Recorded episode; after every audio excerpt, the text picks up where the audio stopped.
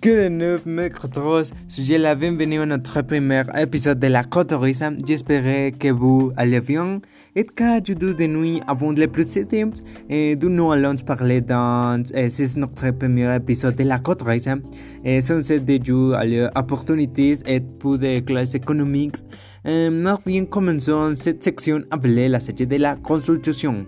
Nous avons fait que la conscience d'une deuxième langue más que quelque chose euh, qui augmente attention et soulève une des questions les plus populaires état et que personne n'est faible pour revenir consciente une seconde langue pour obtenir une rémunération que si l'on avant-passe mais parlons avec, euh, des euh, avantages reapreciación de un deuxième langue en général, eh, la conscience d'une autre langue garantit les doubles des opportunités d'emploi et la possibilité d'avoir une expérience de travail. Dans d'autres pas vous pourrez opérer de manière la plus sécure euh, lors d'entretenir en dans et d'autres langue et accéder à des offres uniques, euh, les demandes d'être plus grandes, mais les récompenses aussi. Mm, ce sont les avantages, mais, maintenant, regardons les de l'autre côté la médaille et comme les dit sujet de la personne et faible revenu peuvent ne pas savoir. La rémunération parce que j'ai pensé à mon avis que la grande entreprise ou l'entreprise reconnus ne volen pas le nom d'une certaine manière, mais nous sommes dans déjà dans une génération de la musique violente déjà pour les autres c'est comme on le voit maintenant beaucoup et la discrimination et la répression des personnes à faible revenu et moins pour moi. C'est une pensée très raciste et classique mas mont ou moi suje de se le fale tale et quelque chose euh, crevé trop de tu sais à mon avis. Si c'est ça les contrats et j'ai pensé que les personnes agentes de Felevre de Cruz est un consensus de una doxum lengua de France les plus de un certain manière carne avale comme possibilité pour à ce qui que les conséquences ne sont pas des circonstances très optimistes. Et je ne sais pas que dire de, de d'avoir plus d'accessibilité que les personnes qui ne sont pas faibles revenus, s'ils n'ont pas les mêmes opportunités que les autres qu'elles, que sont les statuts sociaux et là pour moi c'est quelque chose qui compte beaucoup. Uh, mais pour le moment, le temps pour cette section est collé et passant à mon appel. ¿Cuánto cuesta?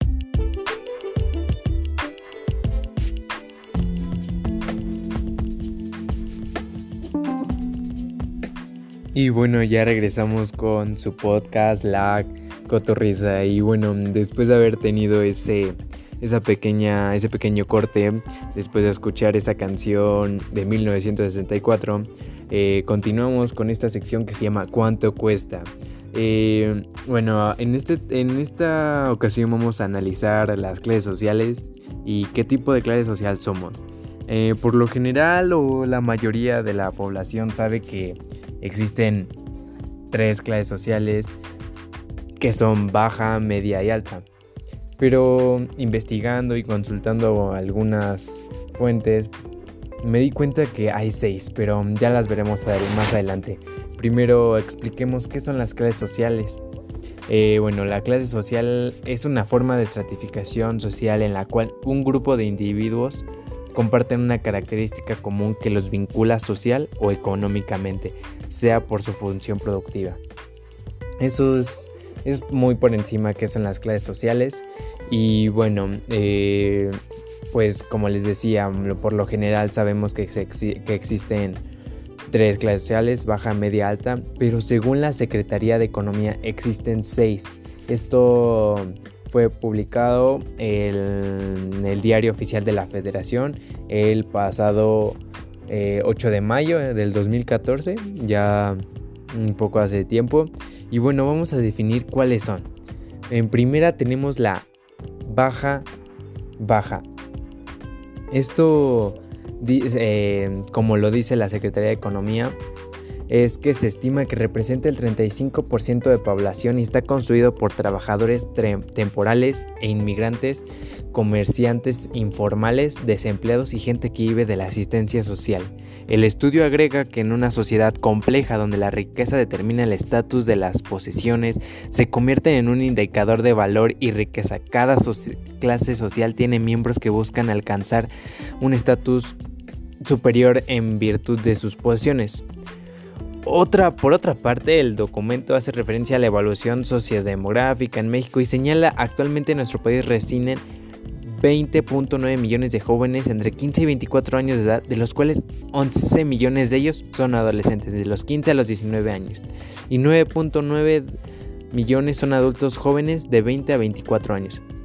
Así la población juvenil en México se representa cerca de la quinta parte de la población total. Y dirán, después de la baja, baja, que sí, existe la baja alta. Sí, muchos se van a sacar de onda, pero existe la, la baja alta.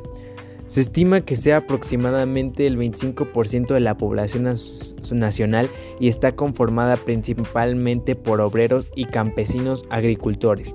Es la fuerza física de la sociedad ya que realiza trabajos duros a cambio de un ingreso ligeramente superior al sueldo mínimo. Esto no lo digo como porque mm, que se sorprendan de hay una baja alta, pero por lo general la población cree que la clase baja es la baja, o sea, la mínima. Pero ya vemos que la, eh, Secretaría de Economía implementó nuevas, nueva clasificación de las clases sociales. Y después de la baja alta sigue la media baja, que está formada por oficinistas, técnicos, supervisores y artesanos clasificados. Sus ingresos son muy sustanciosos pero son estables, se estima que es el 20% de la población nacional. Después, la media alta, que es la que incluye de hombres de negocios y profesionales que han triunfado por lo general constan de nuevos y estables ingresos económicos y se estima que aproximadamente sea el 14% de la población nacional. Siguiente de eso sigue la alta baja, que es que la integran familias que son ricas de pocas generaciones atrás. Sus ingresos son económicos, son tan cuantiosos y muy estables. Se estima que sea aproximadamente el 5% de la población nacional.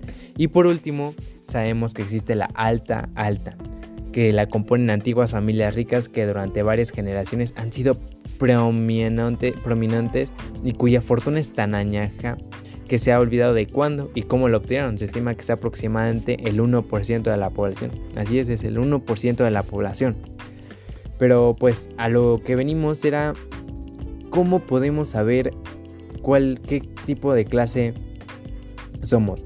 Según eh, la OCDE, la Organización para la Cooperación y el Desarrollo de Economía, eh, podemos saber qué tipo de clase somos. Eh, según la clase media, eh, una persona en cuya casa viven cuatro personas y, viven, y tienen un ingreso de 15 mil pesos mensuales pertenece a la clase media. De acuerdo al resultado del test en México, un hogar de cuatro personas necesita entre 7.561 y 20.162 pesos por mes para estar a la clase de ingresos medios. Para la clase alta, por ejemplo, alguien con un sueldo de 20 mil pesos mensuales, ya que en su vida ya que viven tres personas que se consideran parte de la clase alta según el resultado del test de la OCDE. De acuerdo con el ingreso y la cantidad de personas en su hogar, usted se encuentra en el nivel más alto de ingresos. Explica que en un hogar de tres personas necesitaría entre 6.000 y 6.548 pesos y 17.460 por mes para estar en la clase media. Para estar en la clase baja, en México, un hogar de 5 personas con un ingreso de 6 mil pesos mensuales pertenecería a la clase baja. En México, un hogar de 5 personas necesitaría entre 8.453 pesos y 22.541 pesos por mes para estar en la clase media. Datos sobre la clase media en México es que más de uno de cinco hogares de ingreso medio más de lo que gana y sobre endeudamiento es superior a lo de los hogares tanto de bajos como de altos ingresos. Las perspectivas del mercado laboral son cada vez más incretas. Con medio de 6 trabajadores de ingreso medio ocupa un empleo alto y riesgo de automatización frente a uno de 5 trabajadores de bajos ingresos y uno de cada 10 en altos ingresos. En promedio, en todos los países de la OCDE, la organización, la organización de, para la cooperación y desarrollo de economías, el 61% pertenece a la clase media, el 30% pertenece a la clase baja y el 9% pertenece a la clase alta. Esto es un promedio entre todos los países. No es que sea aquí en México, pero es un, un medidor de cómo podemos saber. Y bueno, eh, a consideración mía, eh, pienso que estoy en la clase media. Pero díganme ustedes, en qué clase social se encuentran ustedes. Y bueno, hasta aquí, nuestro pod hasta aquí nuestra sección del podcast y nos vemos más adelante. Gracias.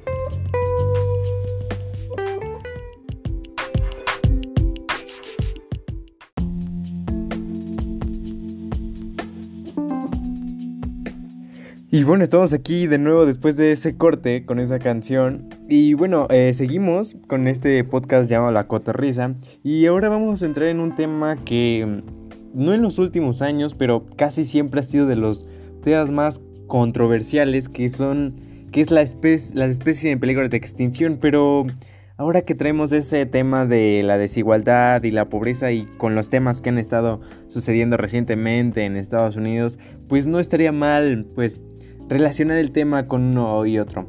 Pero pues para empezar hay que empezar por definir cuál es, cómo se define una especie en peligro de extinción.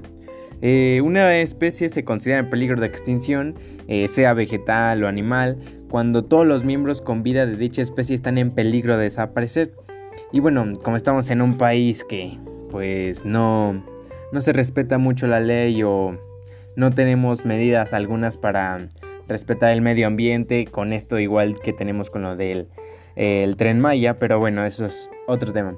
Y quiero mencionar algunos de los eh, animales que, están en peligro de extinción, que son aquí en nuestro país, que son el rinoceronte de Java, eh, el gorila de montaña, el panda gigante, el oso polar, la morsa del Pacífico, pingüinos de Magallanes, atún rojo y la mariposa monarca. Eh, me llama mucho la atención la mariposa monarca porque teniendo un santuario es, algo que contradice algunas cosas, pero pues adentrémonos en el tema de la desigualdad y la pobreza y pues recabando un poco de información eh, aquí dentro de internet eh, he visto algunos algunos artículos en los que algunos expertos afirman que sí hay alguna cierta relación de la pobreza con la desigualdad y es que mm, la, la mayoría de la gente que vive en este país son gente que vive en el campo, que, que, mm, vive de la agricultura, eh, vaya, que vive en el campo. Y el experto en el Día Internacional de la, de la Diversidad Biológica, perdón, Em, cito, se puede acelerar el ciclo perverso de la pobreza, deterioro, deterioro, desigualdad, cuyas consecuencias serán incalculables. Esto mm, llama mucho la atención porque como les menciono, la mayoría o la gran parte del país eh, vive de la agricultura o las personas que trabajan de ella.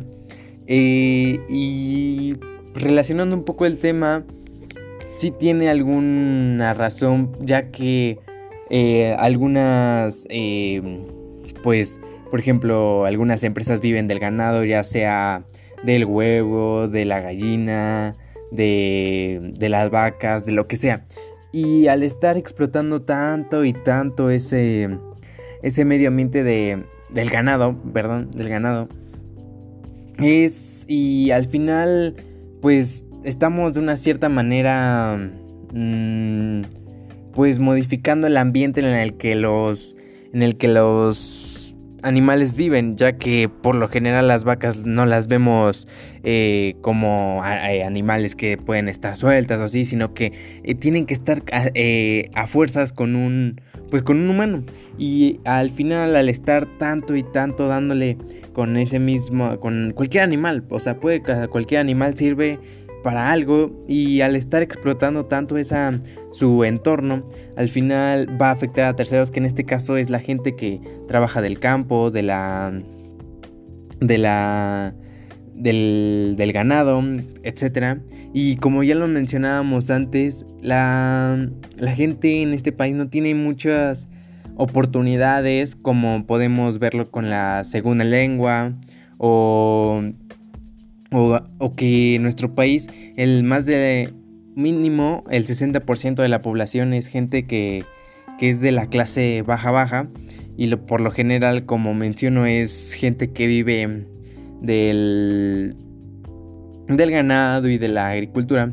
Pero para mí en cierta forma eso genera un poco de impacto ya que pues nosotros, la, nosotros las personas normales no vemos ese tipo de pues de problemas y cosas así y en mi opinión pienso que pues es algo algo que debe cambiar. Y por mi parte es todo y muchas gracias. Este ha sido el podcast de la Cotorrisa y nos vemos en el siguiente episodio. Les mando un beso donde lo quiera.